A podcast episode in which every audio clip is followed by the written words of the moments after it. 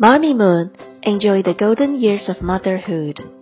The Five Senses by Julie Murray. Senses. We have five senses. We use them every day. Our ears hear sounds. This is the sense of hearing. Our eyes see things. This is the sense of sight. Our noses smell things. This is the sense of smell.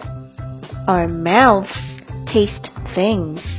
This is the sense of taste. Our hands touch things. This is the sense of touch. Ben plays basketball. He feels the ball. Ben sees his teammates. He hears the crowd. What senses did you use today? Boys and girls, do you know the five senses? Can you name all of them? They are sight, smell, hearing, touch, and taste. Let's take a quiz. Number one, how many senses do we have? The answer is five. Number two, how do we hear sounds? With our mouth, eyes, or ears? That's right. The answer is years.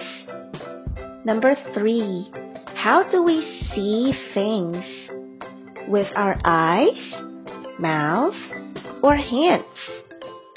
That's right. The answer is eyes. Number four, how do we smell things?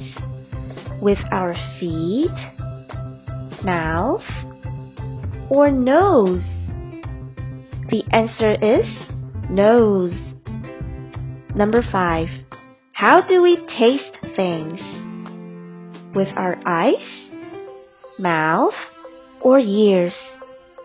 That's right. The answer is mouth. Number six, how do we touch things? With our nose, hands, or eyes? That's right. The answer is hands. Were you right?